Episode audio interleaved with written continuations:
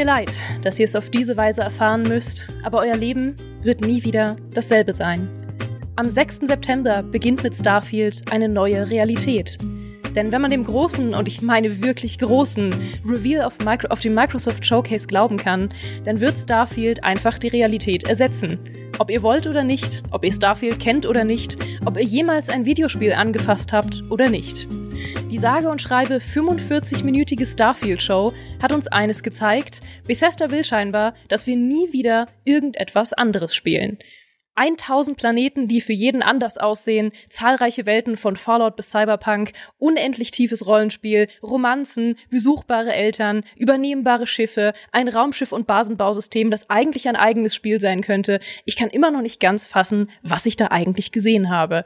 Kann das wirklich real sein? Ist das Bethesdas große feierliche Rückkehr in die Welt der Singleplayer Open Worlds nach acht Jahren? Werden sie ein weiteres Mal eine neue, innovative Ära der Spiele einläuten? Ist das das Ausmaß, ähm, das wir auch von Elder Scrolls 6 und Fallout 5 erwarten können? Und wie gut hat Chris Roberts letzte Nacht wohl geschlafen? Wir blicken heute hinter die beeindruckende Fassade der Starfield Direct und analysieren, was wir da wirklich gesehen haben. Also herzlich willkommen zu alle 176 aufhebbaren Kaffeetassen, die ihr in der Starfield Direct übersehen habt. Dafür kann es natürlich keine andere Besetzung geben als die heutige. Wir haben explizit alle anderen Menschen aus diesem Talk ausgeladen. Mein erster Gast meinte vorhin übrigens zu mir, zum Glück werden dir keine Weltraum-Vampir-Einspielungen einfallen. Da hat wohl jemand den Roman Vampire aus dem Weltraum von 1976 nicht gelesen. Aber diese Bildungslücke lässt nur noch mehr Freiraum für unendliches Starfield- und Bethesda-Wissen, das er heute mit uns teilen wird. Herzlich willkommen, Micha, schön, dass du da bist. Ja, und Mea Culpa, Vampire aus dem Weltraum ist natürlich ein Klassiker. Das gehört ja zu jeder guten Schullektüre heutzutage. ja, selbstverständlich. Außerdem ist uns noch spontan unser Außenreporter Peter aus LA zugeschaltet, dessen emotionale Range normalerweise zwischen einer soliden zwei bis drei liegt, der nach dem Gesehenen aber kaum wiederzuerkennen ist. Hauptsächlich haben wir ihn hier, weil wir uns ein bisschen Sorgen um ihn machen, aber auch, weil er als großer Star Citizen-Experte am ehesten beantworten kann, wie Chris Roberts geschlafen hat. Herzlich willkommen, Peter. ich muss sagen, ich habe Chris Roberts nicht nachgeschaut, wie er geschlafen hat. Also ich bin nicht, äh, ich habe keine Kamera in seinem Wohnzimmer, in seinem Schlafzimmer installiert, auch wenn natürlich das viele nicht. sagen. Ja, das ist ein Gerücht. Das ist natürlich ein Gerücht, das wir hiermit äh, offiziell dementiert haben. Schön, dass ihr beide hier seid. Wir haben einiges zu besprechen. Es gab, wie gesagt, 45 Minuten Gameplay zu sehen. Ich war völlig erschlagen. Mhm. Micha, was war dein erster Eindruck? Äh, mein erster Eindruck war, hey, die haben ja richtig Gameplay gezeigt von Starfield. Na, das Coole ist, wir hätten ja, das hätte ja alles sein können. Und am Anfang dachte ich, als Todd Howard da zum Publikum sprach und erstmal ne, Teammitglieder zu sehen waren, die Starfield spielen und so weiter, hatte ich erst die Befürchtung, oh nein, wird das jetzt so ein Showcase, wo nur Leute irgendwie vor ihren Computern sitzen und Concept Art zeigen. Und dann ging es aber los, tatsächlich mit Spielszenen, mit Erklärungen, mit Features und so.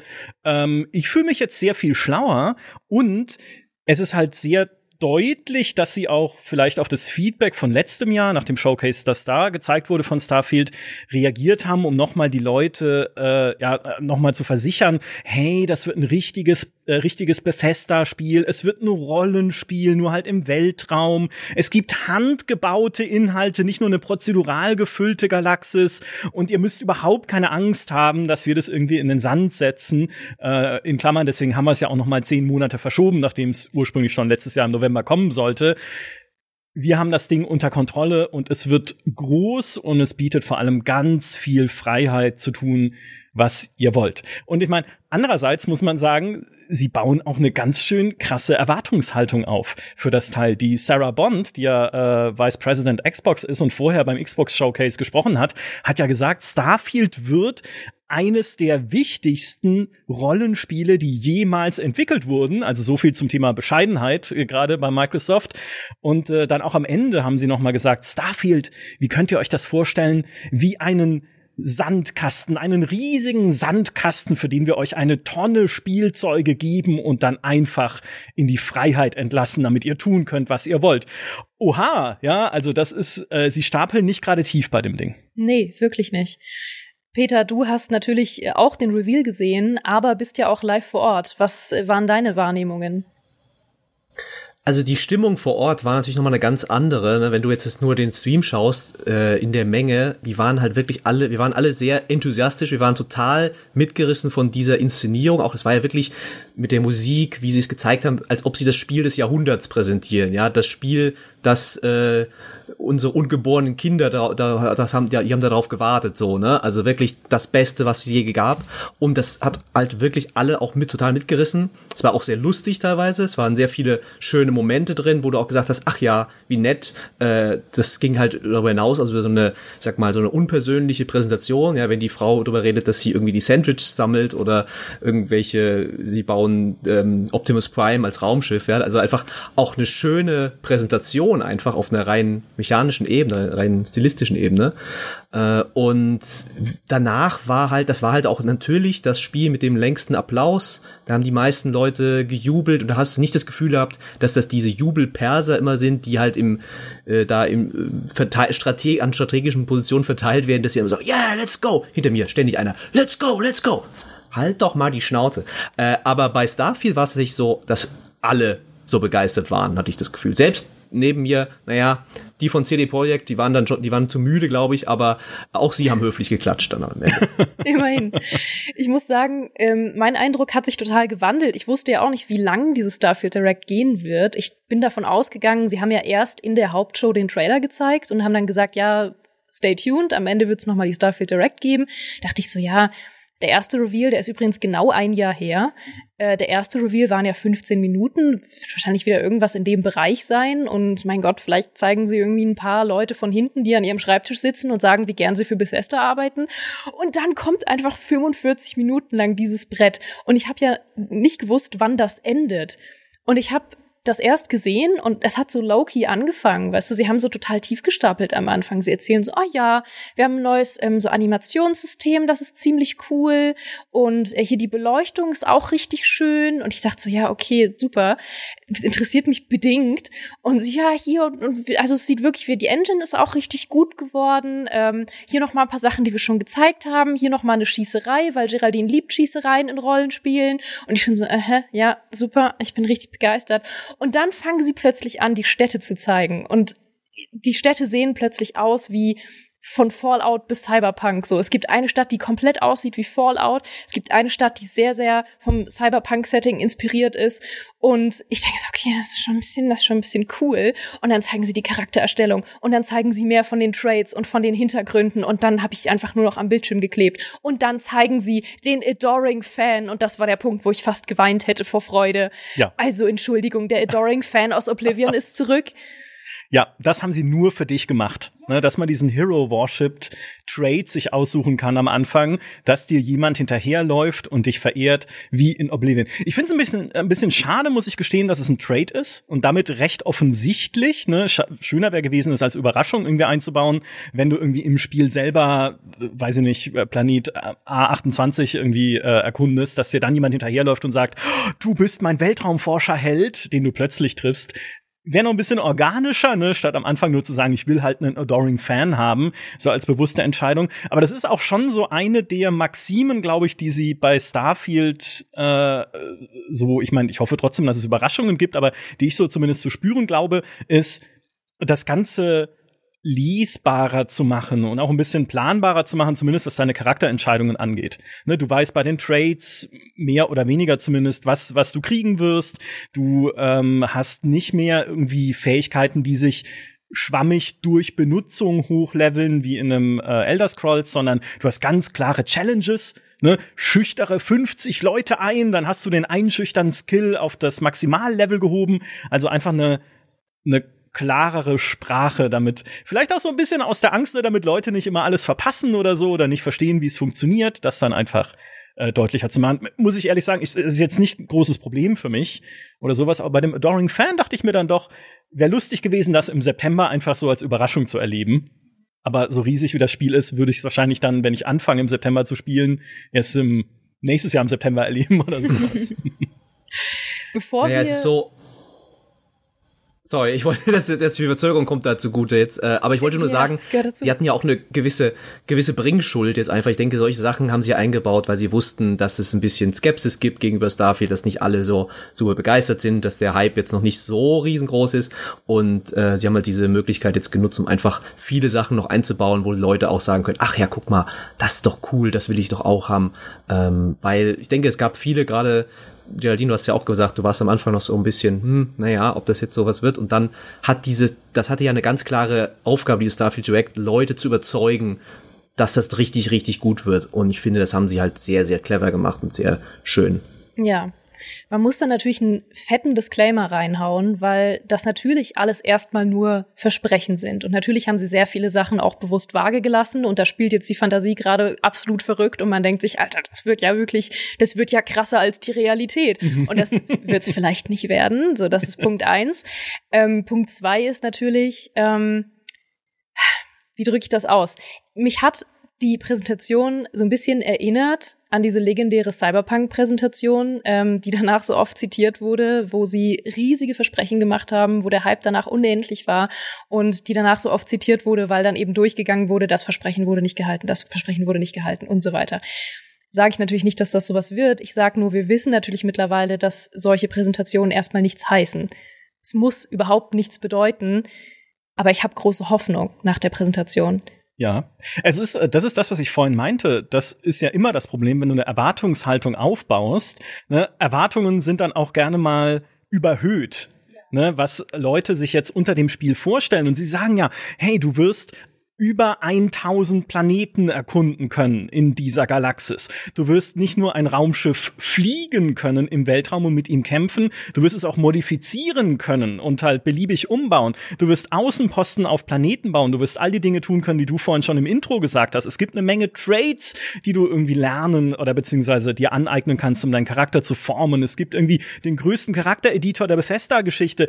Und was gibt's noch alles? Es gibt drei Fraktionen, für die man arbeiten kann. Es gibt irgendwie Nebenquests, es gibt Begleiter, es gibt Romanzen mit Begleiterinnen und Begleitern, äh, zu denen ich eine wichtige Sache sagen muss, wenn wir zu dem Punkt kommen. Ja. Weil, ja, okay. Aber äh, sei es momentan dahingestellt. ne? Also in diesem Spiel geht einfach alles. Und ich lege mich jetzt an dieser Stelle fest, es kann nicht alles geil sein. Es kann nicht alles wirklich Spaß machen. Natürlich zeigst du so viel und zu zeigen, hey, es gibt ja auch unterschiedliche Spielertypen. Ne? Wenn ihr eher diejenigen seid, die gerne so Basen bauen auf fremden Planeten und halt irgendwie Crafting betreiben und Ressourcen ernten und solche Sachen, dann haben wir was für euch. Aber wenn ihr eher so Story-Spieler seid und da die Main Quest erleben wollt, dann haben wir auch was für euch mit unserem geheimnisvollen Alien-Artefakt. Und wenn ihr halt lieber Nebenquests macht, dann haben wir auch was für euch mit den Fraktionen und mit den Begleitern, die ja auch dann noch individuelle Quests mitbringen. Und wenn ihr gerne Planeten erkundet, dann haben wir ein prozedurales System, das sie befüllt mit irgendwelchen Sachen, die wir äh, zwar handgebaut haben, die aber dann nach dem äh, nach einem gewissen Prinzip halt da platziert werden von der Engine selbst, wenn man diesen Planeten anfliegt. Also ist einfach so ein ein bisschen was für alle äh, Prinzip und da bin ich immer schon, ich will jetzt hier nicht der Bedenkenträger sein, also ich war auch sehr beeindruckt von der Präsentation, aber da bin ich immer schon so ein bisschen so, mm, Weiß ich nicht, Digga, ne? Ob das am Ende alles so funktioniert, wie ihr es euch wünscht. Also letztes Jahr im November hat es nicht so funktioniert, wie ihr euch wünscht, sonst hättet ihr es nicht verschoben um ein Jahr oder fast ein Jahr, um zehn Monate. Aber ja, also ich, ich bin äh, immer noch, bis es dann halt rauskommt, sehr gespannt, ob diese ganzen Bestandteile wirklich ein großes Ganzes ergeben, wo ich auch wirklich das Gefühl habe, ich möchte jedem Bestandteil Zeit widmen. Ne, Ich möchte halt irgendwie Außenposten bauen, weil ich es für sinnvoll halte. Oder ist es am Ende vielleicht doch auch einfach teilweise Grind, wo ich sage, äh, ich habe keinen Bock jetzt noch mehr Ressourcen zu ernten, um dann ein Forschungsprojekt anstoßen zu können für bessere Waffenmods, das dann halt eine gewisse Zeit aber auch dauert. In der Zeit kann ich dann noch mehr Planeten erkunden, auf denen ich noch mehr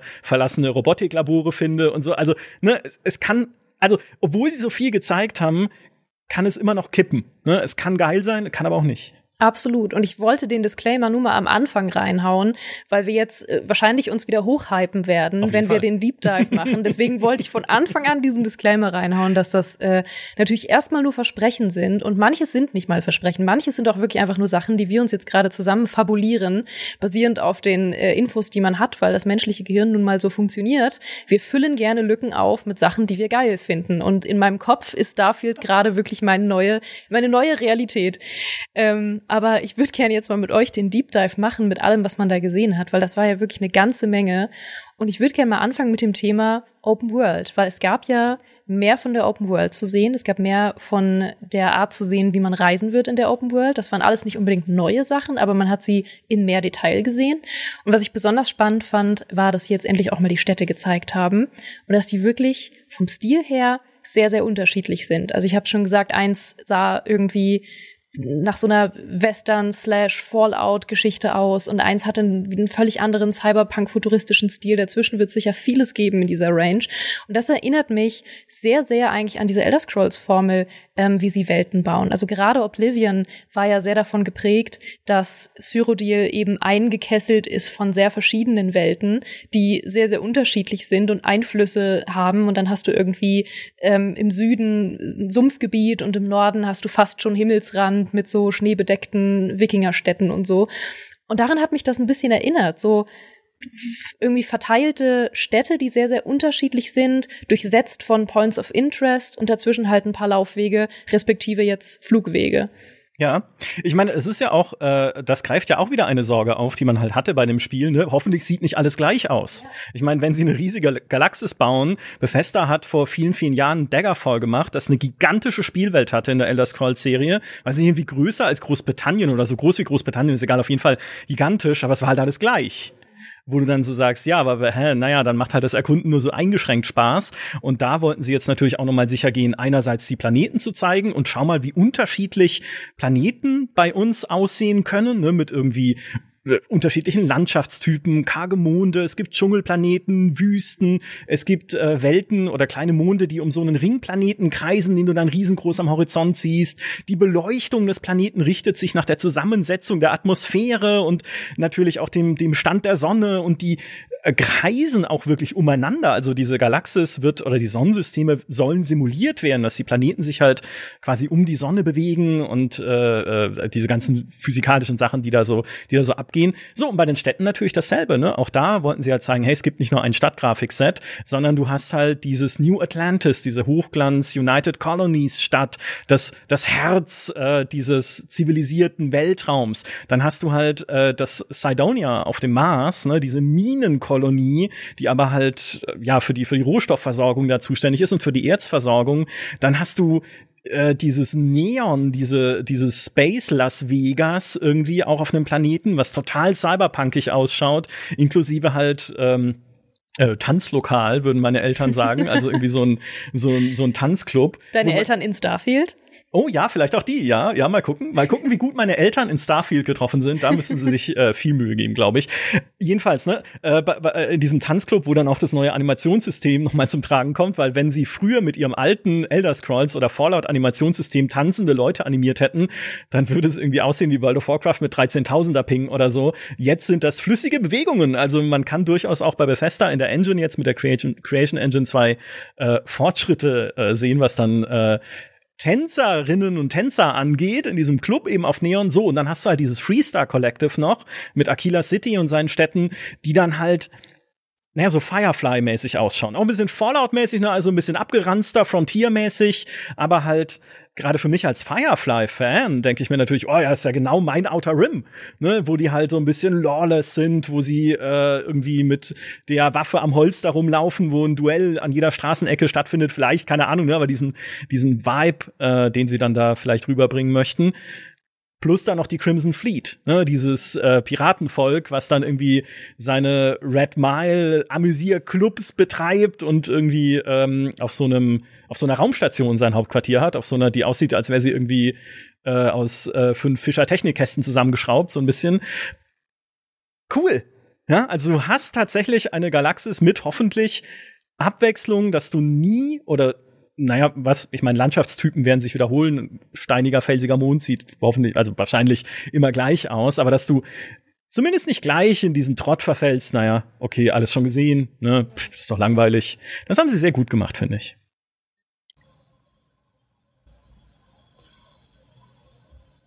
Äh, ich bin noch sehr ähm, abwartend, was diese Open World dann gerade in den Städten, wie viel da wirklich zu tun ist. Ne? Also man hat viele Leute rumlaufen sehen und so weiter, aber sie haben es halt vermieden, jetzt konkret auf Quests einzugehen oder wie oft man da Leute auch wirklich trifft, die mit denen was reden kann oder so, sondern es waren immer nur ganz kurze Ausschnitte, natürlich auch dem Format geschuldet, weil du kannst jetzt ja nicht ewig ein ewiges Gespräch zeigen oder so.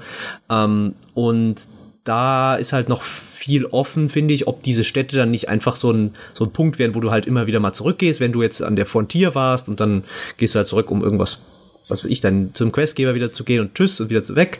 Oder ob's, wenn du da ankommst, erstmal sechs Stunden da verbringst, äh, ja, vielleicht wie in der Kaiserstadt, da gibt's noch ein Viertel und noch ein Viertel und hier noch, äh, oder ob's nur einzelne quasi Ausschnitte von dieser Stadt sind, die du ja auch begehst. Das wurde ja auch nicht wirklich erklärt, ob du ähm, da jetzt äh, die ganze Stadt, sie sagen ja, bei den Planeten kannst du überall landen.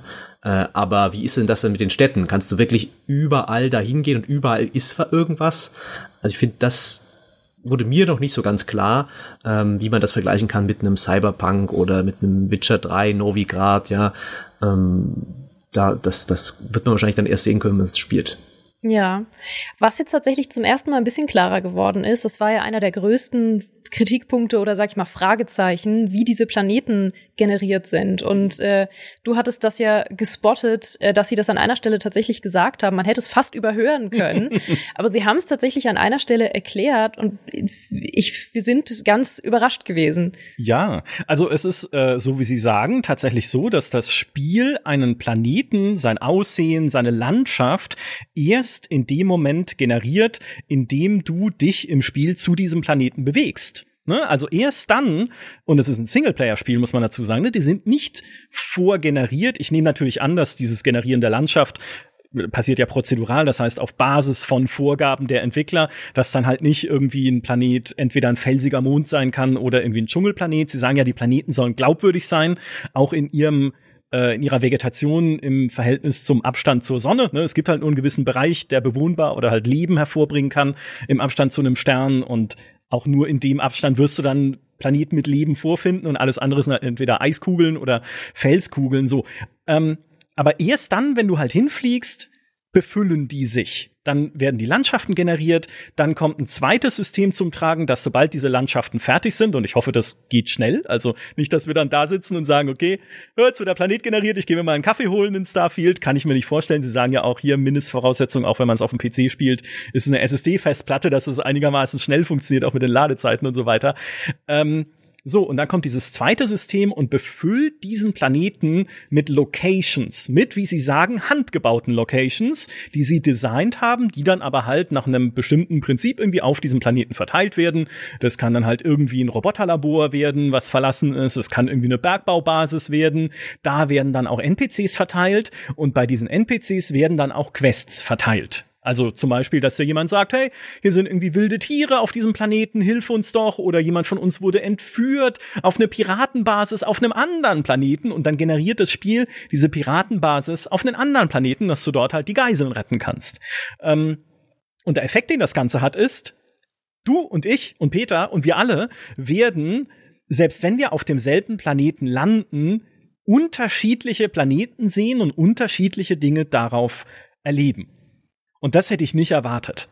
Weil das ist eine, äh, also ich hätte halt gedacht, okay, die Planeten sind halt im Voraus generiert und dann, ja, von mir aus verteilt es dann diese Locations da drauf, ne? Aber dass das System sogar noch die Landschaften erzeugt und halt die, äh, die, zumindest die Struktur der, der Landezone, wo du dich dann halt aufhältst und die du erkunden kannst, da dachte ich dann so, okay, das ist, das ist ja äh, spannend, vor allem wenn man dann halt sich über Starfield unterhält und so sagt, okay, ich bin gestern auf Mond 27.5 gelandet äh, und da war diese eine, äh, da, da bin ich in so einer Schlucht gelandet und dann war da, äh, waren da diese Tentakelwesen und äh, die haben mich verfolgt bis zu dieser Minenbasis und dann sagst du, ja, ich bin gestern auch auf Mond 27.5 äh, gelandet da habe ich ein paar Felsen abgebaut und bin wieder weggeflogen, weil er so langweilig war.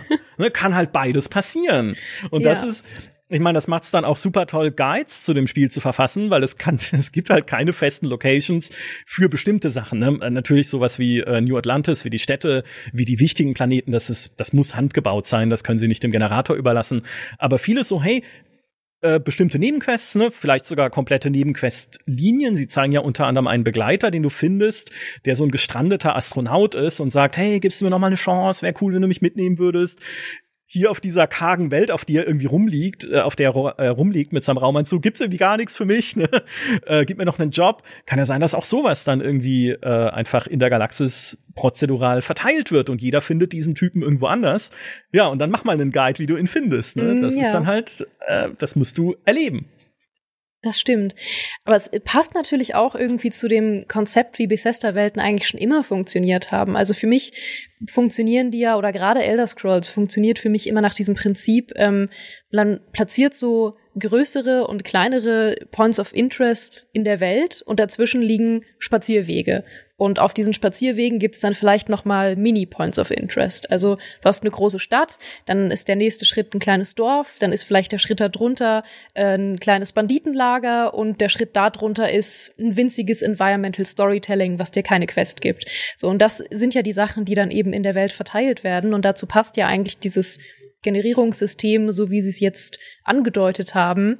Ähm, andererseits frage ich mich auch ein bisschen, ob sie sich damit einen Gefallen tun, dass sie es jetzt so viel größer machen als vorher. Weil einerseits gehört natürlich zu dieser Weltraumfantasie, dieses unendliche Weiten zu haben. Das kann ich absolut nachvollziehen. Aber wenn man gedanklich mal kurz das Setting außer Acht lässt, ob das dann wirklich so smart ist, dass sie einfach wahrscheinlich die Wege zwischen diesen Points of Interest größer machen und dass sie wahrscheinlich auch einfach ein bisschen weiter voneinander wegliegen werden, allein von der Art, wie die Welt eben funktioniert. Und sie haben halt sehr viel darüber gesprochen, dass es so die größte Stadt ist, die sie je gebaut haben und das ist die größte Welt, die sie je gebaut haben und es ist keine Bethesda-Welt, es ist ein Bethesda-Universum und ich denke mir so, ja, zu dem Setting passt das total und natürlich wäre das enttäuschend, wenn man irgendwie eine kleine eingeschränkte Welt irgendwie als, als Weltraumspiel, als Weltraumrollenspiel hätte.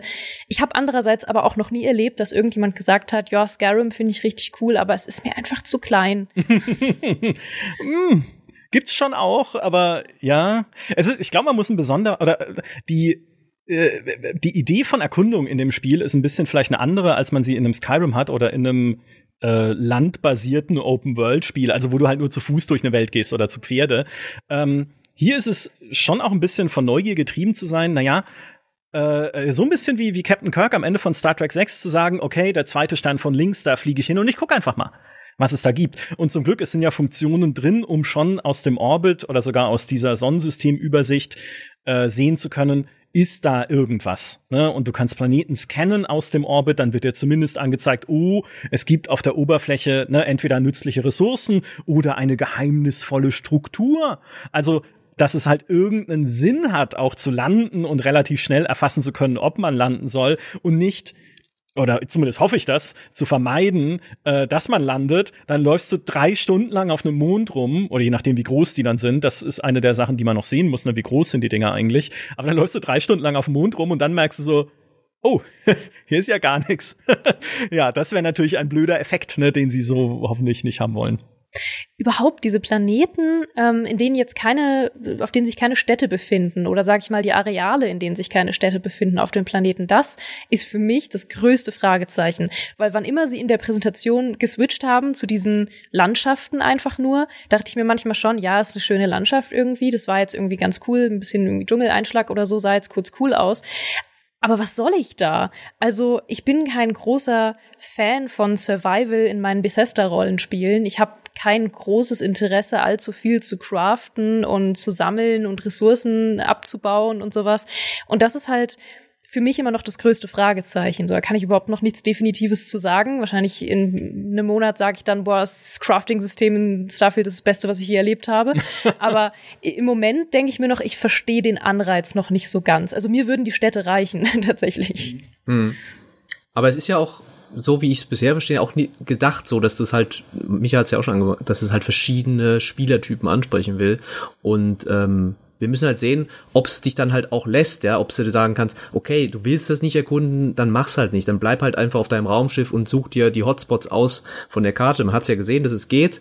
Äh, das ist für mich so ein bisschen diese ähm, Beruhigung bei der ganzen Sache, weil immer wenn ich dann denke, Bethesda macht irgendwelche Zufallsquests, äh, denke ich immer an diese Bruderschaft, äh, stählende Bruderschaft in Fallout 4, wo ich erst nach fünf Stunden gemerkt habe, dass ich dann nur Zufallsquests die ganze Zeit mache und überhaupt nichts bringt für den Story-Fortschritt.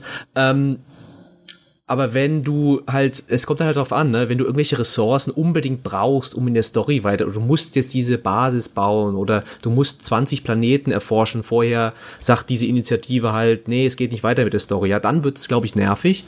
Aber wenn das alles nur so nebenbei existiert, also dann kann ich sehr, sehr gut damit leben, genau wie in Fallout 4, wo ich ja auch ein bisschen vielleicht mal eine Basis gebaut habe, meine Güte, ja, mal ausprobieren und dann habe ich gemerkt, das ist scheiße, das interessiert mich nicht.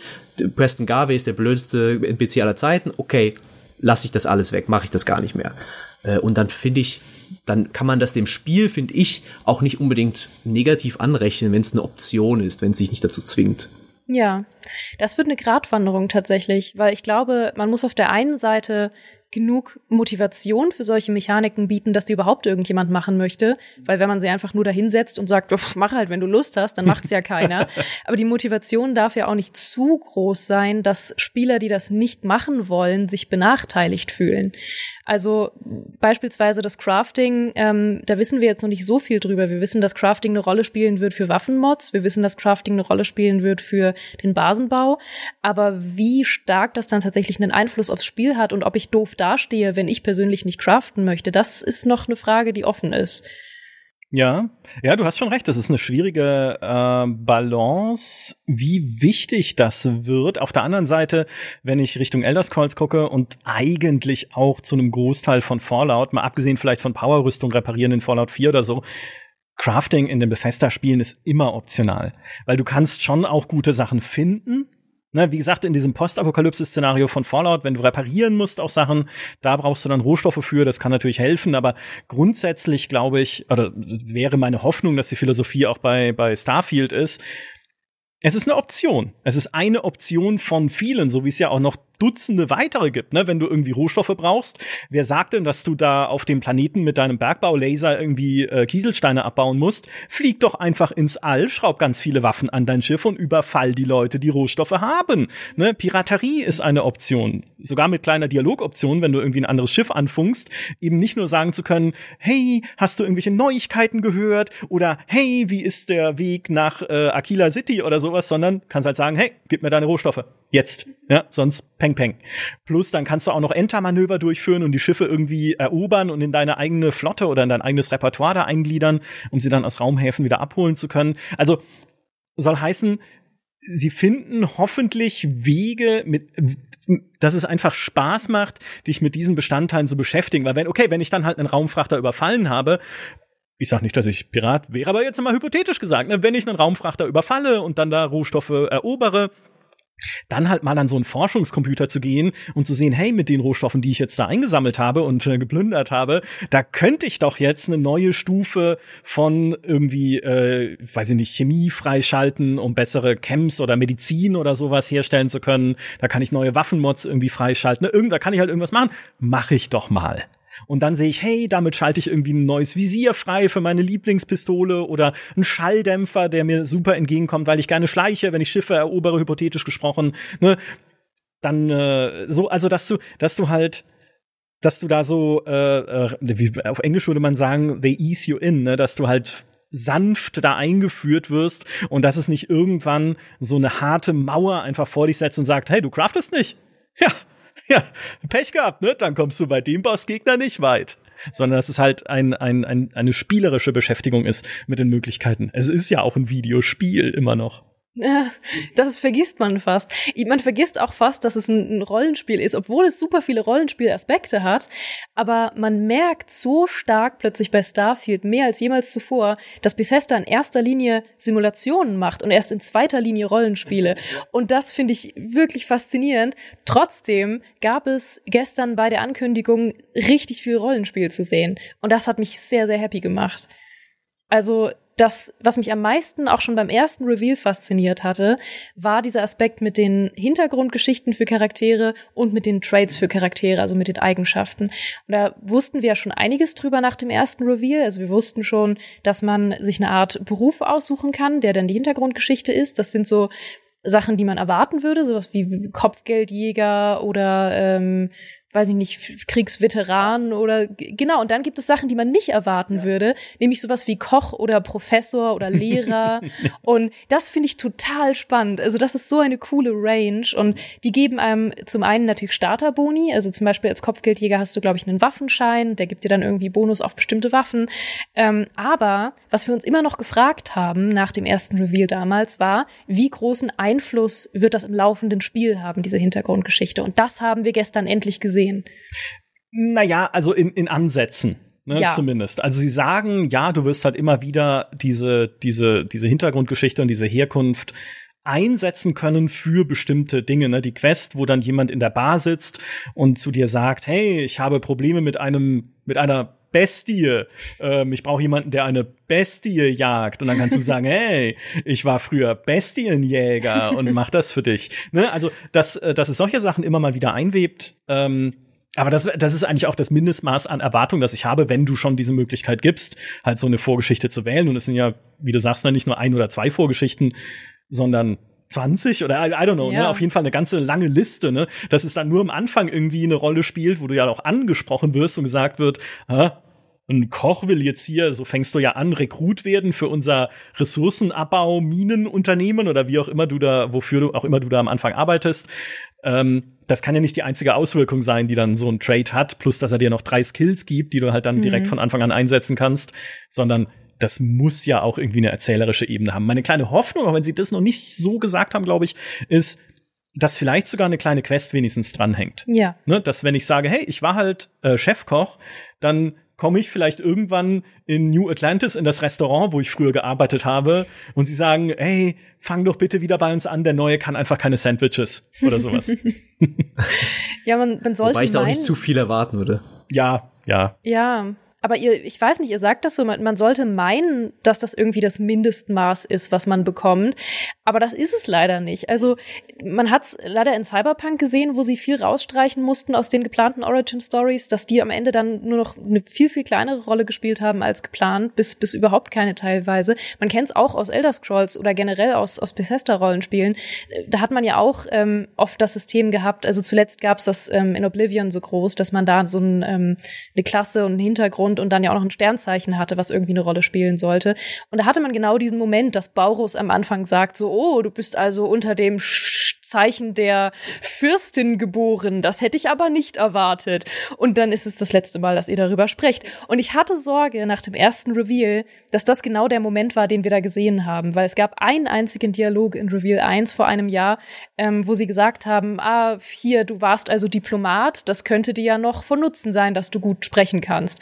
Und dann dachte ich, okay, hm, das wirkt, das erinnert mich sehr an diese Anfangsszene. Vielleicht ist es wirklich nur das. Und ich bin schon sehr erleichtert, dass es nicht nur das ist, weil was man auch noch gesehen hat, war, da haben sie nicht drüber gesprochen, aber man hat es gesehen bei den Einspielern, dass es mehrmals Dialogoptionen geben wird, die du nur durch deinen Hintergrund oder deinen Trade hast.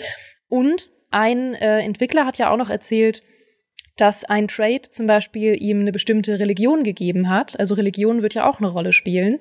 Und dass er dadurch zum Beispiel einen komplett anderen Weg hatte, an so einer Gruppe religiöser Fanatiker vorbeizukommen, weil er einfach gesagt hat, ey, Mensch, na, ihr ja, die, auch? Die Option ist, äh, du musst ja irgendwie die patrouillieren da. Du kannst halt entweder sagen, ich baller euch aus dem All oder äh, ich gebe euch irgendwie äh, Psalmen zum Rezitieren oder denkt doch noch mal über die äh, Glaubensgrundsätze nach oder so und damit lenke ich sie ab und wir können einfach vorbeifliegen. Ja, das finde ich super. Also Religionen hatte man ja letztes Jahr schon gesehen, dass man die wählen kann, äh, wo wir uns schon gefragt haben, but why? Ne? Also es gibt ja auch unterschiedliche. Jetzt weiß man, okay, es gibt halt hoffentlich unterschiedliche Stellen im Spiel, wo sie einfach eine Auswirkung haben, da dazu zu gehören. Ob positiv oder negativ, ne, das ist ja auch ein Charakteris eine Charakteristik dieser Trades, bisschen wie ein Fallout, dass sie nicht nur positive Folgen haben müssen. Also wenn du irgendwo hinkommst und du hast die in Anführungszeichen falsche Religion, weil da halt irgendwie die große Schlange verehrt wird und nicht der, der Allvater oder wie auch immer, dann kann es halt auch sein, dass du Probleme kriegst. Ja. Ja, ist cool. Peter, du hast ein gefühlvolles Hm gemacht, deswegen wollte ich dir kurz den Raum ah, lassen, dich zu entfalten. Ja, ich bin, ich bin einfach nur glücklich, was die Rollenspiele angeht, dass es welche gibt. Ja, äh, Fallout 4 war in der Hinsicht halt super Enttäuschung und äh, ich bin einfach auch so froh, dass der Charakter nichts mehr sagt und dass sie deswegen halt die Dialoge anders machen können und all das, was in Fallout 4 falsch gelaufen ist, hoffentlich jetzt äh, ad acta gelegt wird. Ähm, und das sieht bisher ziemlich gut aus. Äh, ich bin halt noch bei den Skept äh, Quests halt noch sehr gespannt, was, wie das dann wird. Mhm. Ja, vor allem, wie die sich auch unterscheiden werden. Also du sagst es schon, ob es auch äh, spezielle Quests dann geben wird, die man nur als ein bestimmter Charakter spielen kann, ähm, oder ob es Quests gibt, die vielleicht sich durchs Zufallprinzip nie bei einem auftun oder so. Das wird auch noch spannend. Zu den Trades. Oder, dass du auch mal nicht durch Schießen eine Quest lösen kannst. Das wäre auch mal nett nach Fallout 4. ja, ich meine, das hatten sie ab und zu. Also ich habe schon ein paar gute Erinnerungen an Bethesda-Quests, die mehrere Lösungswege hatten. Aber man erinnert sich halt auch so klar daran, weil es nicht viele waren, leider. Es sind halt oft, ähm, oft so irgendwie ja, dann mal. Alle vor Fallout 4. Ja. sind halt oft so, so Quests, die dann eben deswegen in Erinnerung bleiben, weil sie, weil sie doch ein bisschen rar gesät waren. Ich muss noch eine Sache zu den Trades loswerden. Ähm, nämlich dass man davon ja auch noch mal mehr in der Auswirkung gesehen hat. Wir wussten schon, dass diese Trades super spannend sind. Wir wussten schon, dass es Trades geben wird, wie äh, deine Eltern sind am Leben. Was Michas und mein Lieblingstrade ist seit einem Jahr. Wir reden über nichts anderes. Wir wollen unbedingt unsere Eltern besuchen. Das ist wirklich kein Witz. Wir, äh, seit einem Jahr sagen wir, oh, hoffentlich zeigen sie was zu den Eltern. Wir wollen, kann man wirklich die Eltern treffen? Weil das ja, was ja super profan ist an und für sich, dass halt irgendwie ein, äh, weiß ich nicht, Vater und Mutter oder wie auch immer dann generiert werden in dieser Welt und man hinfliegen kann und sie sagen dann, ah, ich bin so enttäuscht von dir, Junge, oder wie auch immer, was Eltern so sagen, oder ist es bei du euch musst anders? mehr essen. ja, genau, hier, nimm ein Sandwich, du siehst so, äh, siehst so dürr aus. Nein, also, ähm, seit einem Jahr reden wir darüber und äh, jetzt ist es äh, äh bestätigte Wahrheit. Ja, und sie haben es kurz gezeigt. Also sie haben leider noch nichts dazu gesagt, ob, äh, ich meine, ich gehe davon aus, dass sie es wahrscheinlich so Fallout 4-mäßig so machen werden, dass die Eltern basierend auf deinem Aussehen generiert werden. Wäre jetzt einfach mal mein Tipp. Ähm, wir haben ein Elternset gesehen in diesem Reveal und wir haben kurz gesehen, dass man sie tatsächlich zu Hause besuchen kann und sie dann sagen, ah, oh, Schatz, wir haben Besuch. Und dann sagt deine Mama, ach schön, du bist hier. Und das ist so abstrus. Ich liebe das, weil es so banal ist. Ich bin aber so gespannt zu sehen, was das dann tatsächlich für einen spielerischen Effekt haben wird, weil bisher alle Trades, die wir irgendwie gesehen haben, scheinen nach diesem Vorteil-Nachteil-Prinzip zu funktionieren. Du hast einen Vorteil und einen Nachteil dadurch. Es gibt zum Beispiel auch noch den Trade äh, Starter Home, dass du ähm, von Anfang an ein Haus auf dem Mond hast, aber du hast dann eben auch 50.000 Credits Schulden am Bein und startest damit das Spiel. Und das finde ich so herrlich. Und natürlich ist da der spielerische Vorteil äh, eindeutig, dass du von Anfang an eine Basis hast. Bei den Eltern ist äh, der Nachteil in Anführungszeichen, dass du sie finanziell unterstützen musst. Also du trittst ihnen einen prozentualen Anteil deines Einkommens ab. Und ich weiß nicht, was du dafür kriegst. Hoffentlich Snacks. Ich hoffe es sehr. Ja, äh, äh, einfach äh, Familien feiern. Gute Ratschläge. Ja, oder das, ja, genau. ja, weiß ich nicht. Ich bin sehr gespannt. Ja, also sind halt Eltern, die irgendwo rumsitzen. Ist doch auch cool. Ja, ist doch auch cool. Und ich muss es nochmal erwähnen, der Adoring-Fan aus Oblivion ist zurück. Und ich möchte jetzt von dir, Peter, wissen, wie waren die Reaktionen live vor Ort, als der Adoring-Fan gezeigt wurde? Gab es frenetische Alle Jubel? waren super happy. Ja, es gab richtig, richtig Jubel. Wir haben alle gelacht, wir haben alle uns gefreut. Äh, es waren viele, die gesagt haben, so, ah, wie so was für ein schöner Insider. Also, äh, und da gab es ja halt mehrere Momente von. Also alles, es war, es war halt wirklich ein Spiel. Ne? Du hast halt auch gemerkt, dass äh, das auch Spaß machen soll und nicht so eine super ernste Sache ist. Ja, das finde ich auch mal ganz wichtig bei so so eine gerade beim befeste Rollenspiel, wo ja auch viel Quatsch passiert und Chaos und Sandboxiges äh, und das haben die Entwickler halt total wie sagt man, umarmt. Im Englischen, äh, ja, ist schon schwierig. Im Deutschen weiß ich jetzt nicht genau, wie man sagt. Also mhm. haben das willkommen geheißen, sag ich mal. Ja, ja, total. Also vor allem ja auch wirklich nicht nur, dass der Adoring Fan genauso heißt wie im Original, er sieht auch genauso aus. Und er begrüßt einen ja sogar mit den Worten bei Vectara, bei Vectara. Und im Original begrüßt er einen ja mit den Worten bei Asura, bei Asura. Und es ist so schön, es ist so dumm. Aber ich frage mich die ganze Zeit, was sein Nachteil sein wird, weil ich traue dem Adoring Fan ja nicht. Ähm, manche werden vielleicht auch ahnen, warum man ihm nicht traut. Leute, die Skyrim gespielt haben und da eine gewisse äh, Backstory erlebt haben. Ähm, ich bin so gespannt und ich fände es so lustig, wenn er einen kleinen Twist hätte, weil er wirkte schon auch sehr unheimlich im Reveal, ja. äh, dass er gesagt hat, er möchte die gleichen Moleküle atmen wie du. Mhm. Und da dachte ich mir so, ja, das ist, äh, da fände ich es schön, wenn es da einen kleinen Überraschungsmoment gäbe bei ihm. Ja, und ansonsten nervt er halt einfach ansonsten auch. Ne? nervt er halt nur, ja. ja. Ist halt auch, ist halt auch ein Nachteil mhm, eigentlich. Ist auch ein Nachteil, das ist wahr.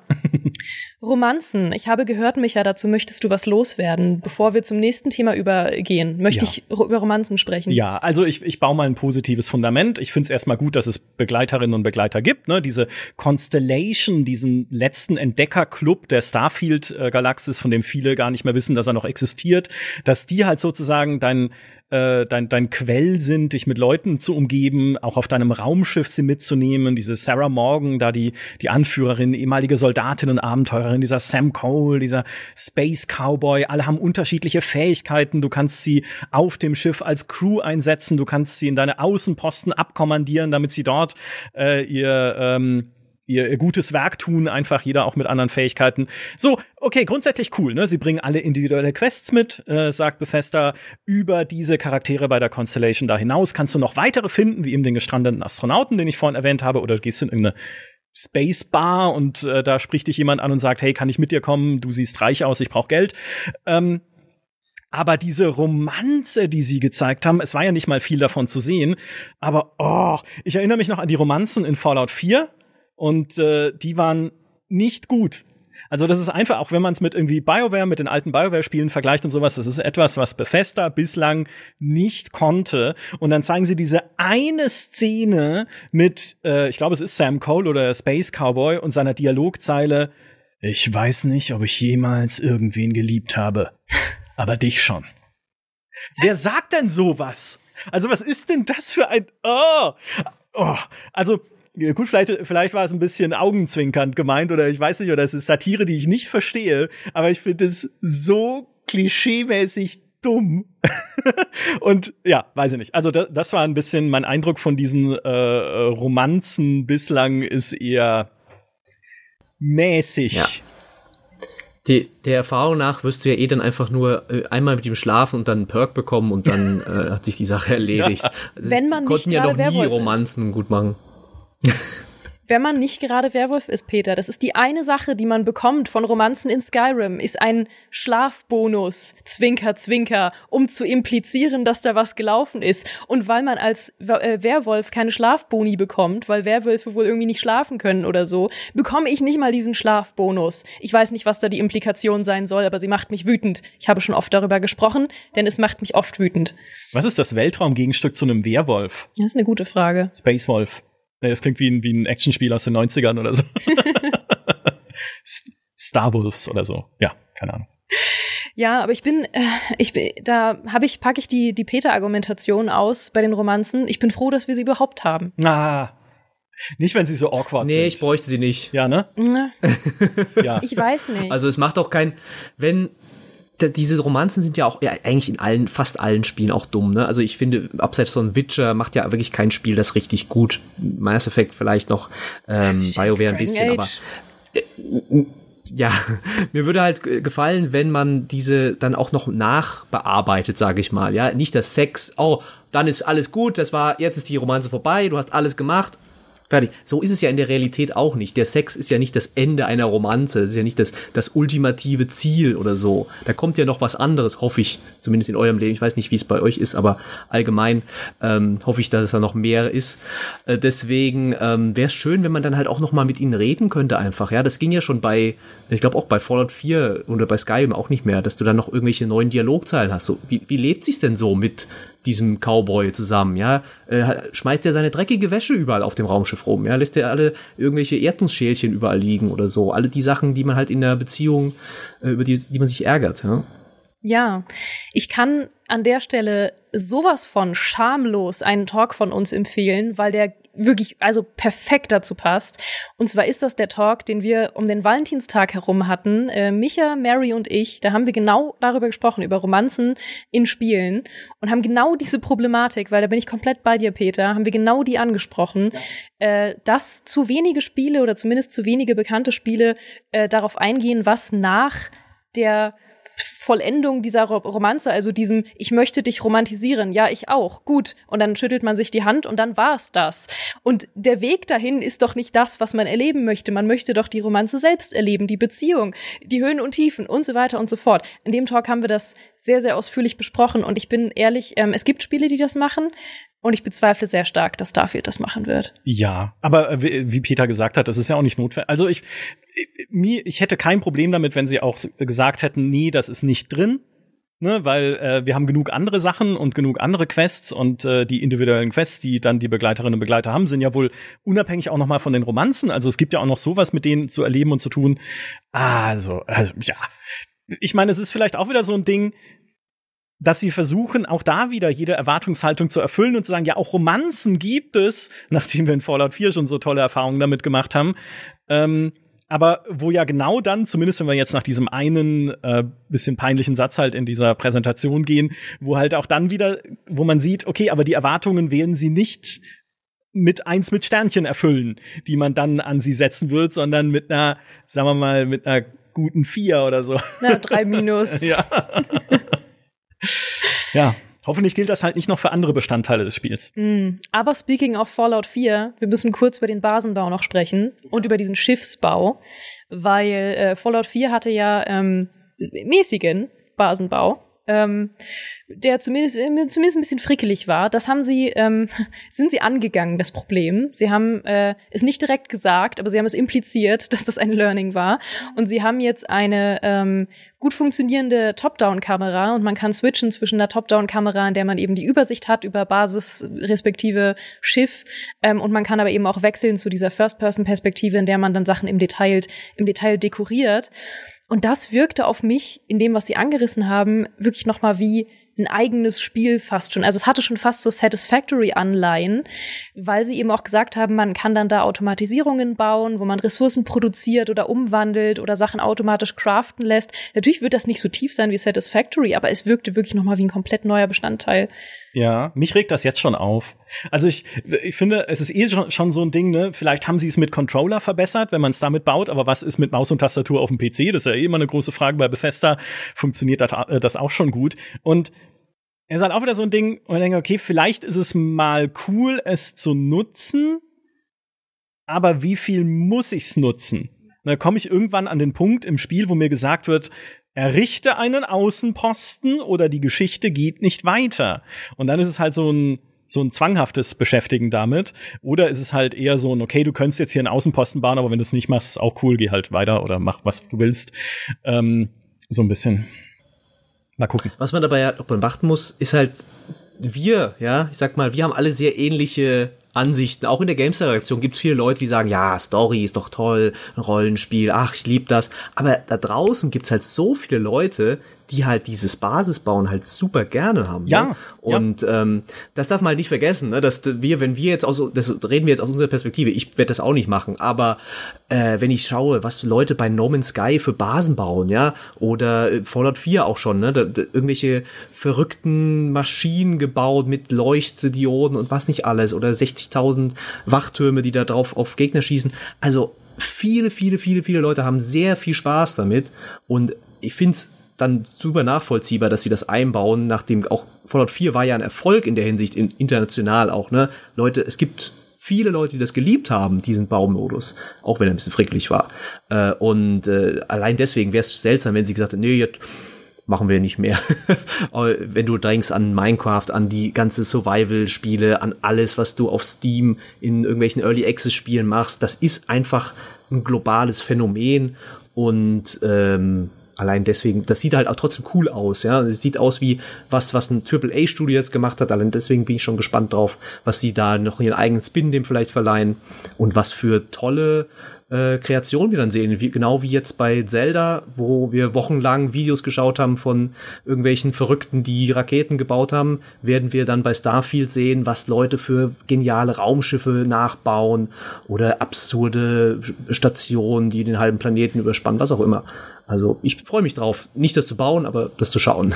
Ja, äh, fair enough. Und ich möchte auch nochmal klarer stellen, ich bin jemand, der in Fallout und sogar in Fallout 76 sehr gerne ein Eigenheim gebaut hat. Weil ich es cool finde, ich liebe ja auch die Sims. Ich, ich finde es cool, mir eine eigene, eine eigene Wohnung einzurichten und eine eigene, so mein eigenes kleines Heim halt in der Spielwelt. Das ist geil. Ja, auch das mache ich auch gerne mit dem Raumschiff, das dann irgendwie halt das hübsch aussehen zu lassen, da die Module dran zu packen, dass ich auch noch ein schönes Captain's Quarter habe, ne, so ein Kapitänsquartier, wo ich mir dann äh, meine Andecken und meine kleinen Schiffchen wie Jean-Luc Picard oder so reinstellen kann, plus halt dann irgendwo eine schöne Wohnung auf einem Mond, wo man eine schöne Aussicht hat und die Landschaft irgendwie ein bisschen betrachten kann. Das würde ich gerne machen. Was mich nerven würde oder mir auf den Zeiger gehen würde, ist dieser Ressourcenernteteil. Nur, dass ich halt irgendwo hinfliege und sehe, okay, der Mond hat Eisen. Jetzt kann ich auf dem Mond oder ich muss auf dem Mond einen Extraktor aufstellen, der jeden, der alle sechs Stunden 40,3 Eisen bringt, damit ich dann nach 7,62 Stunden genügend Eisen habe, um das nächste Waffenmod. Und dann denke ich halt, okay, nee, komm, nee, dann wird das halt so ein Crafting, Zahlenmanagement-Spiel, das sicherlich auch seine Fans haben dürfte. Satisfactory halt. Ja, ja, aber halt im, im, in einem anderen Maßstab und ja, vielleicht ist genau. Aber trotzdem, ne, also damit möchte ich mich einfach nicht beschäftigen in so einem mhm. Spiel wie, wie Starfield. Ja, aber ich bin, das ist halt wieder genau, da circlen wir immer wieder zurück zu dieser Frage, ne, wie optional werden die Sachen sein? Und da meine ich auch, ähm, dass sie nicht zu optional sein dürfen, fast schon.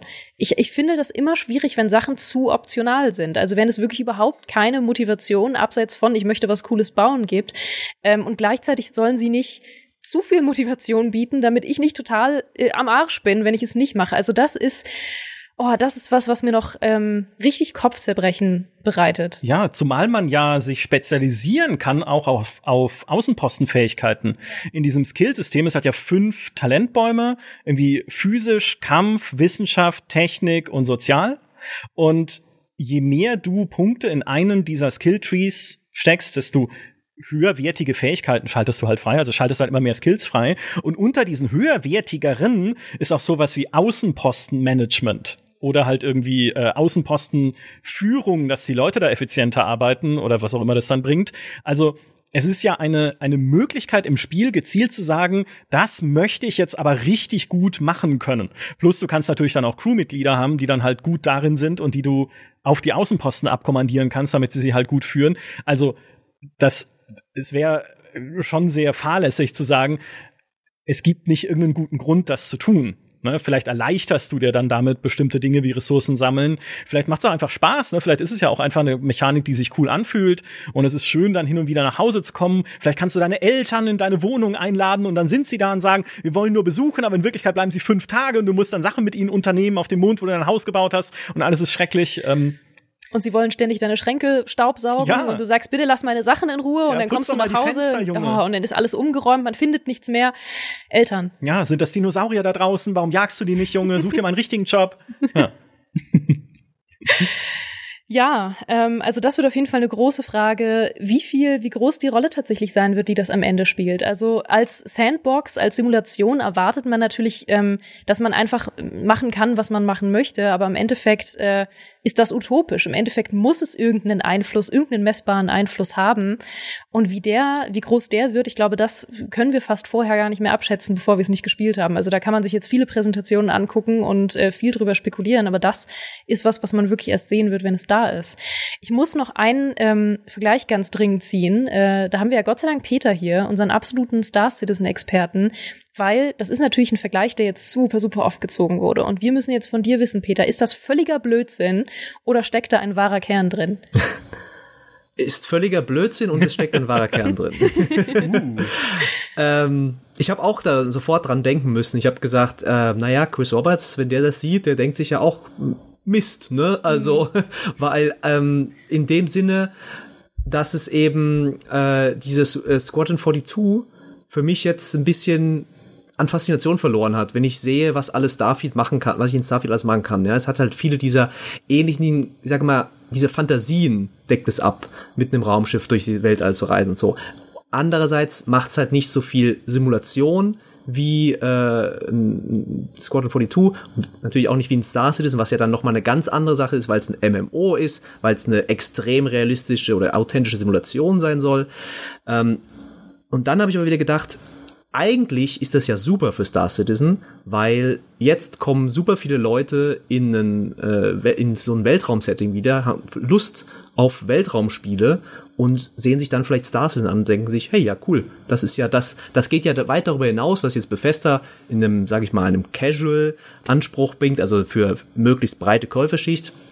Und die sind dann vielleicht, ja, ich möchte aber jetzt, dass äh, meine, ich möchte meine Tragflächen jetzt Zentimeter genau einstellen, damit ich den Einflugwinkel zum Planeten exakt berechnen kann und ähm, möchte auch wirklich landen und, la und starten von dem Planeten. Ah ja, dann gucke guck ich mir halt mal Star Citizen an. Aber es ist natürlich schon lustig, wenn du denkst, okay, wir warten jetzt schon so lange auf Star Citizen äh, und ja, niemand macht ja Weltraumspiele, ach so ein Mist. Und dann kommt halt jetzt Starfield um die Ecke und sagt, macht halt viele ähnliche Sachen äh, und wird viele Leute begeistern, die auch sich auch für Star Citizen begeistern können. Ja, also ich finde ich finde den Vergleich auch enorm Banane, genau aus den Gründen, die du gesagt hast.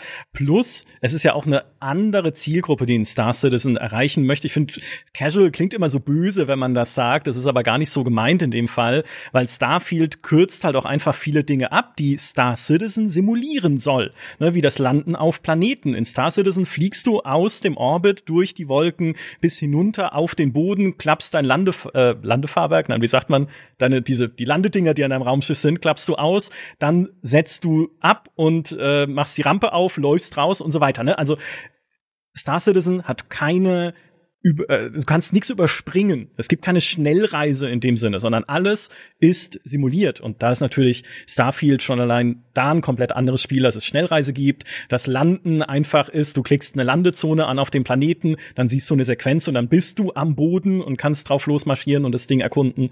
Also Ne, das ist das eine. Und das andere, was Star Citizen natürlich ist, ist halt einfach ein Multiplayer-Universum, was davon leben soll, wie es seine Community auch mit Leben füllt, so wie es ja jetzt schon der Fall ist in der Alpha, die ja noch lange nicht in irgendeiner Form fertig ist. Aber da gibt's jetzt schon Leute, die spielen das täglich, die haben damit Spaß, die machen sich da ihre eigenen Events auch mit ihren Corporations oder mit ihren Clans. Und ähm, Starfield ist ein Singleplayer-Spiel. Und ich dachte nämlich auch, wenn Chris Roberts das sieht, dann ruft er seinen Bankberater an, dass er gleich, äh, dass er bald wieder eine ganze Menge Geld einnimmt, weil er einfach nur sagen kann, sobald es raus ist, hey, Starfield, ne? Ist cool, da so Raumschiff haben und Spacekämpfe und Planeten erkunden und sowas. Aber stellt euch mal vor, ihr könnt das mit anderen zusammen machen. Multiplayer da ist doch Star Citizen euer Ding, oder? Also es ist eher ein, ein sich gegenseitig befruchtender Effekt wahrscheinlich, wie du richtig sagst, ne, den Weltraum wieder auch beliebter zu machen und diese Weltraumspiele, ähm, als, als dass sich jetzt irgendwie die Star Citizen-Leute ärgern würden, dass es das gibt. Eine, eine Sache würde ich mir aber wünschen, dass Star Citizen bitte schnellstmöglichst umsetzt, nämlich einfach diese Raumschiffe sich selbst bauen. Aber das wird nicht passieren, weil dann können sie keine Raumschiffe mehr verkaufen. Ja. ja.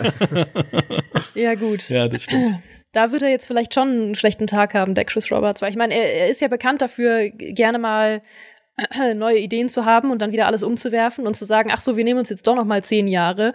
Und das ist halt das Problem, wenn man ein Spiel seit geschätzt 35 Millionen Jahren, werden das jetzt sein, entwickelt, ähm, dass man halt immer wieder neue Sachen sieht, wo man denkt, oh cool, das hätte ich mal auch irgendwie machen sollen. Das finde ich eigentlich auch toll und das möchte ich eigentlich auch noch einbauen. Also, ja. wer weiß. Wobei, jetzt Wobei ja Star Citizen wahrscheinlich, Starfield eher von Star Citizen beeinflusst ist, der das ist ja schon 25 Jahre Entwicklung.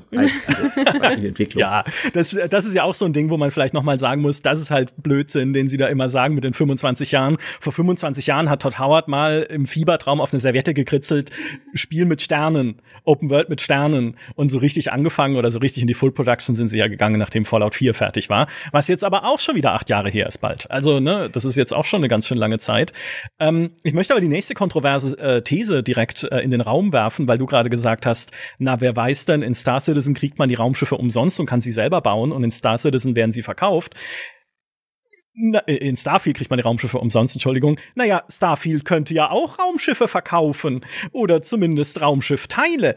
Denn Bei Starfield ist eine entscheidende Frage, die auch immer noch nicht geklärt ist. Das Spiel soll ja lange laufen und es ist offensichtlich darauf angelegt, dir jede Menge Spielzeit zu bieten, sie vielleicht auch ein bisschen zu strecken, dadurch, dass du halt auf den Planeten rumlaufen kannst. Es gibt tausend Planeten, ne? Also Du kannst viel Zeit darin verbringen. Du hast viele Möglichkeiten, einfach dich mit Starfield äh, zu beschäftigen.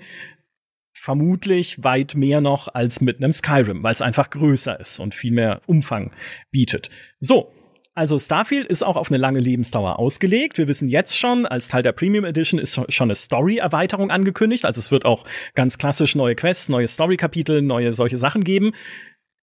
Aber was könnte es darüber hinaus noch geben? Denn wir wissen ja alle, der Trend geht zum Service Game. Und was haben wir gerade unter anderem in einem Diablo 4? Einen Ingame Store mit Cosmetics. Und wir wissen, dass es Skins gibt, Cosmetics gibt bei Starfield. Es gibt, wenn man die Premium Edition kauft, irgendwie so Constellation Skins für deine Ausrüstung. Es gibt, wenn man Game Pass Mitglied ist oder auch die besonderen Editionen hat, äh, noch so ein alter Mars Outfit, was man sich irgendwie anziehen kann, was auch kosmetisch ist. So, und in der Theorie und es ist ein bisschen mehr als Theorie, könnte ja auch Bethesda sagen, na, wir bauen da noch einen Ingame-Store ein und darauf gibt es auch Hinweise in der Bewet äh, Bewertung des ESRB, ne, in den USA, die die Jugendschutzbewertungen machen für den US-Markt, die gesagt haben, bei Starfield enthält Ingame-Käufe. Also ein Hinweis auf einen Shop, noch ist nichts bestätigt. Zu dem Zeitpunkt, wo wir hier was aufnehmen, noch ist auch nicht bestätigt, was der verkauft. Er könnte ja auch einfach nur Story-DLCs anbieten, ganz viele oder wie auch immer äh, sie das dann da erweitern. Aber es könnte halt auch sein, dass sie auch sagen, hey, es gibt jetzt diesen, diese neue, diese, dieses diesen Elder Scrolls Raumanzug mit äh, Drachen drauf äh, oder hey, guck mal, es gibt hier einen neuen Raumanzug für den Adoring Fan, dass der halt besonders nervig aussieht oder weiß ich nicht.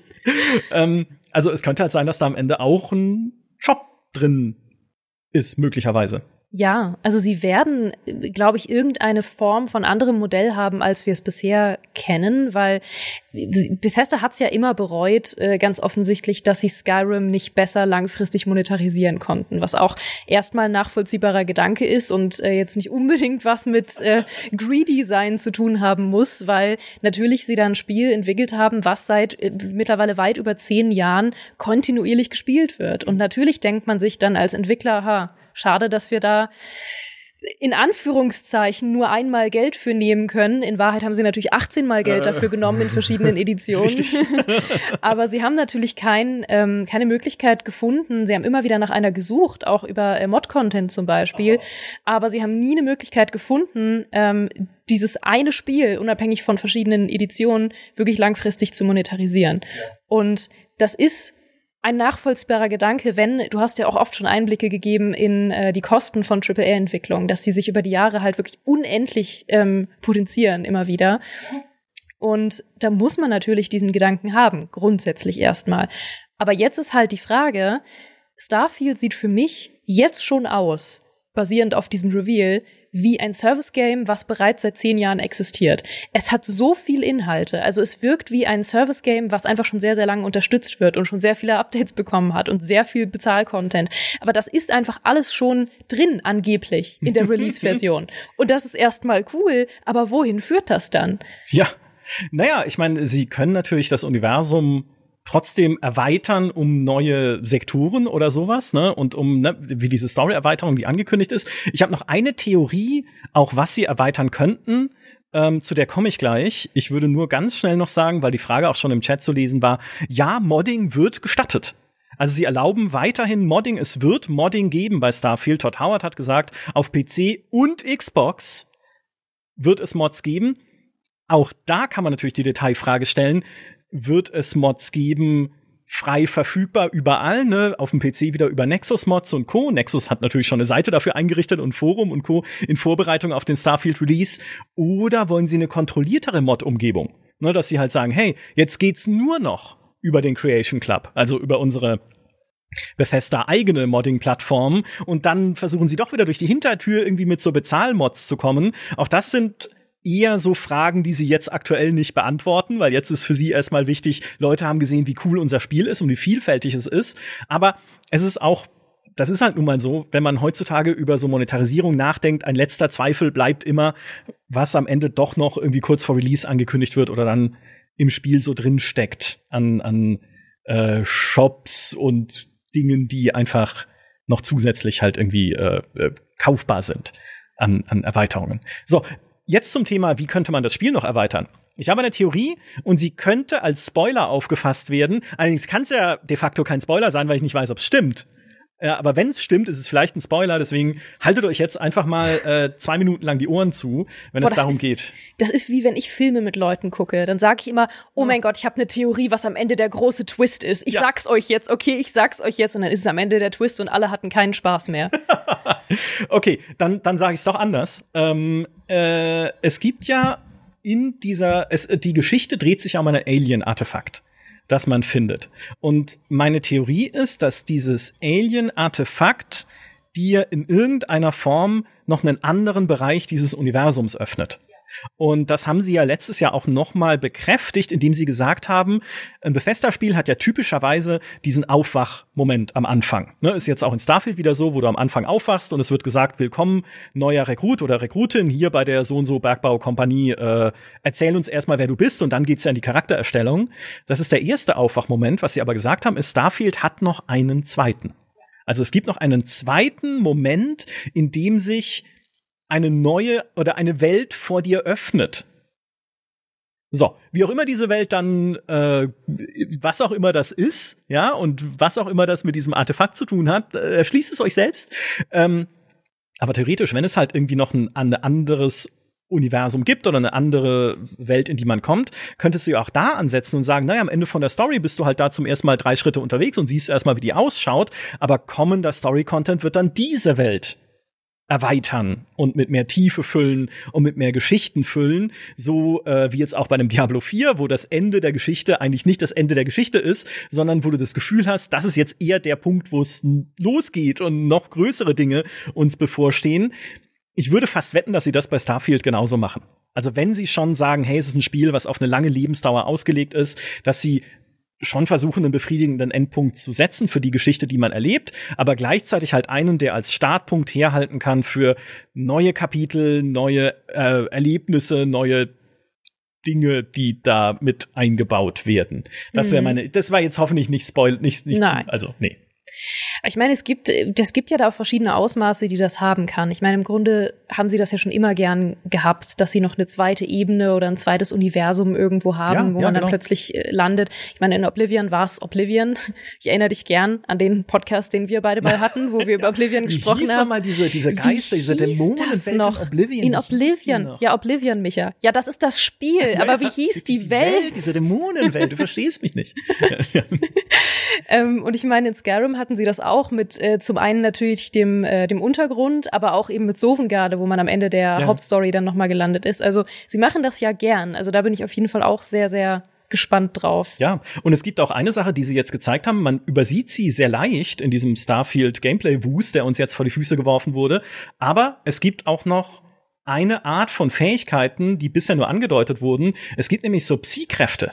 Ja. Ne, oder so Geisteskräfte oder was auch immer das ist. Man sieht eine Szene, wo äh, du durch einen Korridor gehst und da sind mehrere Gegner drin und dann streckt man die Hand aus, vielsagend, so psi-mäßig halt einfach, und die fangen an zu schweben, wie so in der Schwerelosigkeit und sind dadurch kampfunfähig. Also, das gibt's ja dann auch noch. Und wo kommen diese Kräfte denn her? Ja, also das ist doch ein einigermaßen realistisches Universum, von dem sie ja auch betonen, es soll eine realistische Simulation sein. Also was kommt denn da dann noch dazu? Wo lerne ich das? Wie ausgebaut wird es sein schon in der Ursprungsfassung? Ist es was, was ich erst nach 40 Stunden oder wie auch immer lang die Hauptstory ist, ne, was ich dann erst freischalte?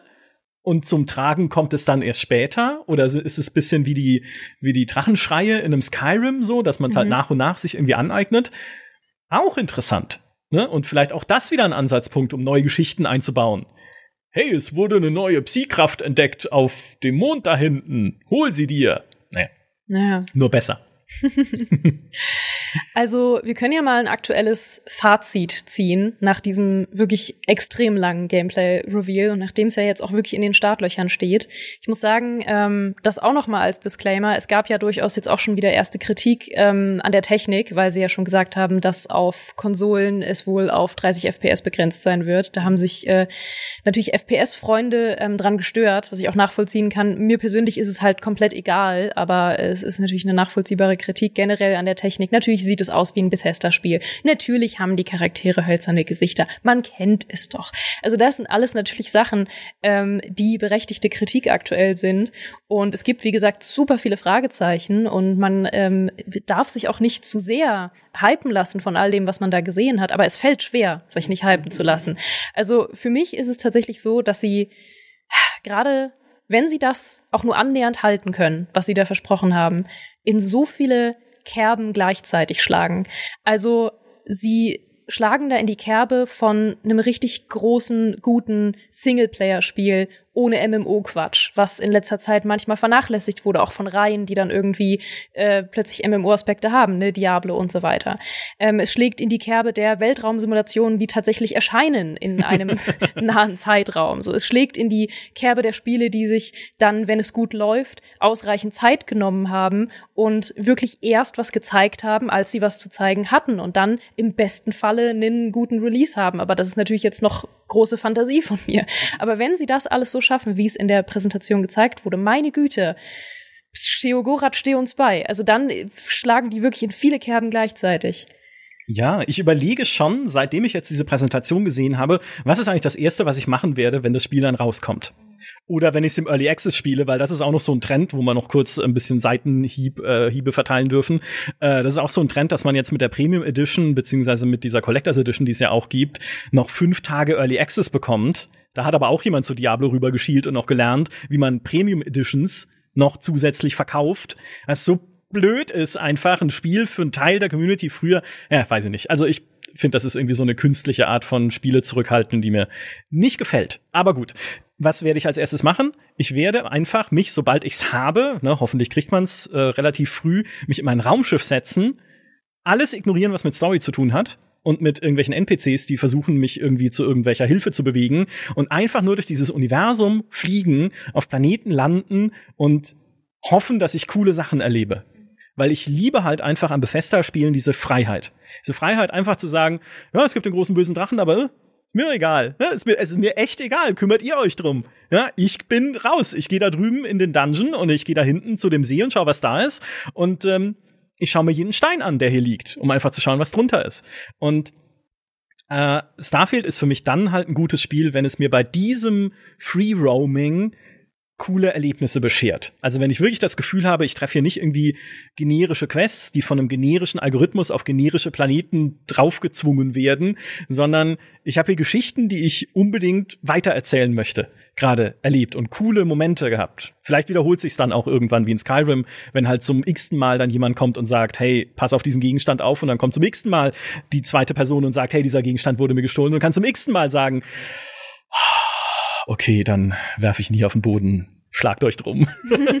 ähm, aber dieses, ja, diese, ich will, dass die Freiheit nicht nur da ist in einem Starfield, sondern dass sie sich belohnend und befriedigend anfühlt. Das ist mir das Aller, Allerwichtigste. Ich bin dran. Ah, okay. äh, ich möchte noch was äh, sagen, wo wir jetzt gar nicht, was haben wir so am Anfang irgendwie so ein bisschen übersprungen, nämlich einfach das Schießen und so, weil äh, haben wir vielleicht auch vorher schon zu viel gesehen davon. Aber ähm, mir gefiel eigentlich alles, was ich dazu gesehen habe, gerade in Verbindung mit dem Jetpack. Ähm, und ich habe äh, da große Hoffnung, dass sie die Lektionen aus Fallout 4, was sie ja beim, beim Gunplay und beim allgemein beim Gameplay halt, das eigentlich sehr, sehr ein sehr großer Fortschritt war, äh, jetzt verbinden eben mit diesem mehr wieder zurück zu mehr Rollenspiel, äh, was dann für mich fast eine ideale Combo ist. Und was ich halt bei Starfield machen werde, ich weiß es jetzt schon, weil ich das schon bei allen so ähnlich gelagerten Spielen habe, ich werde halt 600 Schiffe ändern und die alle meiner Flotte hinzufügen und äh, ständig mein Raumschiff upgraden und so, weil das ist das, was mir bei solchen Spielen, auch bei zum Beispiel bei Black Flag, ja, auch so richtig Spaß macht, einfach rumfliegen, ah, schau mal, da ist ein ein Handelsschiff, äh, das ändern wir doch jetzt mal und das füge ich mal, in meiner Flotte hinzu. Ich will größer werden, will mehr Waffen kaufen und was nicht alles und das am Ende das geilste Raumschiff besitzen, das es überhaupt gibt. Äh, und das sieht ja echt danach aus, als ob es gerade diese Fantasie halt total erfüllt mit wirklich schönen Raumschiff-Designs, mit viel kreativer Freiheit, die du da hast beim Design und eben nebenbei ein Gameplay, das Ja, also ich habe es ja auch nicht gespielt wie niemand hier, aber das halt aussieht, ob es extrem gut flutscht, ja, dass es einfach Spaß macht, da äh, rumzufliegen und Leute Granaten auf sie runterzuwerfen und so. Ja, jetzt weil du Kämpfe angerissen hast, das ist ein guter Punkt übrigens, hatte ich auch noch auf dem Zettel. Ich finde nämlich auch, das Schießen sieht auch ein bisschen dynamischer aus als letztes Jahr. Ich glaube, das war auch eine der Lehren, die sie aus der ersten Gameplay-Präsentation gezogen haben, dass wir da gesagt haben, oh, die Gegner sehen wieder aus wie Bullet Sponges und das Trefferfeedback ist irgendwie nicht richtig da. Das ist besser geworden, auch dass wenn man Leute trifft, sie so ein bisschen so zurück stolpern und sowas. Äh, also scheint sich besser anzufühlen, was ich aber immer noch sehr künstlich finde, auch wenn man sich es noch mal genauer anguckt, so in Zeitlupe sind Nahkämpfe. Also sie können einfach keine Nahkämpfe, wenn du da irgendwie mit, mit einem Beil oder mit einem Schwert oder gibt's ja auch, ne, äh, mit irgendwas oder mit den Fäusten auf irgendwas draufhaust. Es sieht aber komisch aus. Nahkämpfe in der Ego-Perspektive, es gibt ja auch wieder die Third Person in Starfield immerhin, aber Nahkämpfe in der Ego-Perspektive ist echt, glaube ich, eines der, der am schwierigsten zu entwickelnden Sachen, die es gibt. Also das sagst du jetzt ausgerechnet am Ende, wo ich eigentlich diesen Talk abmoderieren wollte und jetzt hast du wieder ein Streitthema aufgemacht. Das ist typisch für dich, Micha. nee, ich wollte gerade sagen, du hast mir meinen Witz kaputt gemacht. Ich wollte eigentlich gerade sagen, boah, weißt du, was mir richtig gut gefallen hat an dem neuen Schießmaterial, was wir gesehen haben, dass ich es nicht machen muss, dass es auch Nahkämpfe gibt. ja, ja die, sind, die sind sicher cool. Die, ja. machen, die sind sicher cool. Ja, schön, dass du trotzdem noch gelacht hast. Naja. was ich abschließend sagen kann, was ich als erstes machen werde, wenn ich Starfield spiele, ist äh, meinen Adoring-Fan mit zu meinen Eltern nehmen und gucken, was passiert. Ähm, ihn einfach mal vorstellen und sagen, Mama, Papa, das ist mein größter Fan. Ähm, setzt euch doch schon mal für Kaffee und Kekse hin, ich bin gleich da. Oh, das ist super. Oder natürlich hier den Cowboy und er sagt dann zu deinen Eltern, ich weiß nicht, ob ich jemals irgendwie geliebt habe. Außer eure Tochter. Ja, schmeißen Sie ihn gleich raus oder verprügeln Sie ihn vorher noch ordentlich? Wir werden es sehen. All das werden wir sehen. Ähm, aber die Tagline lautet wie immer: It just works. Danke Micha, danke Peter für diese wunderschöne Analyse. Es wird selbstverständlich nicht das letzte Mal gewesen sein, dass wir über Starfield sprechen. Wahrscheinlich auch vor Release nochmal. Spätestens nach Release werden wir aber wirklich in exorbitanter Form analysieren, was da zu sehen ist und was wir erlebt haben. Ich verabschiede mich schon mal von allen, die uns gerade entweder als Podcast gehört haben oder als VOD auf unserem YouTube-Kanal Gamester Talk gesehen haben. Und ich sage, wir sehen uns auf der anderen Seite.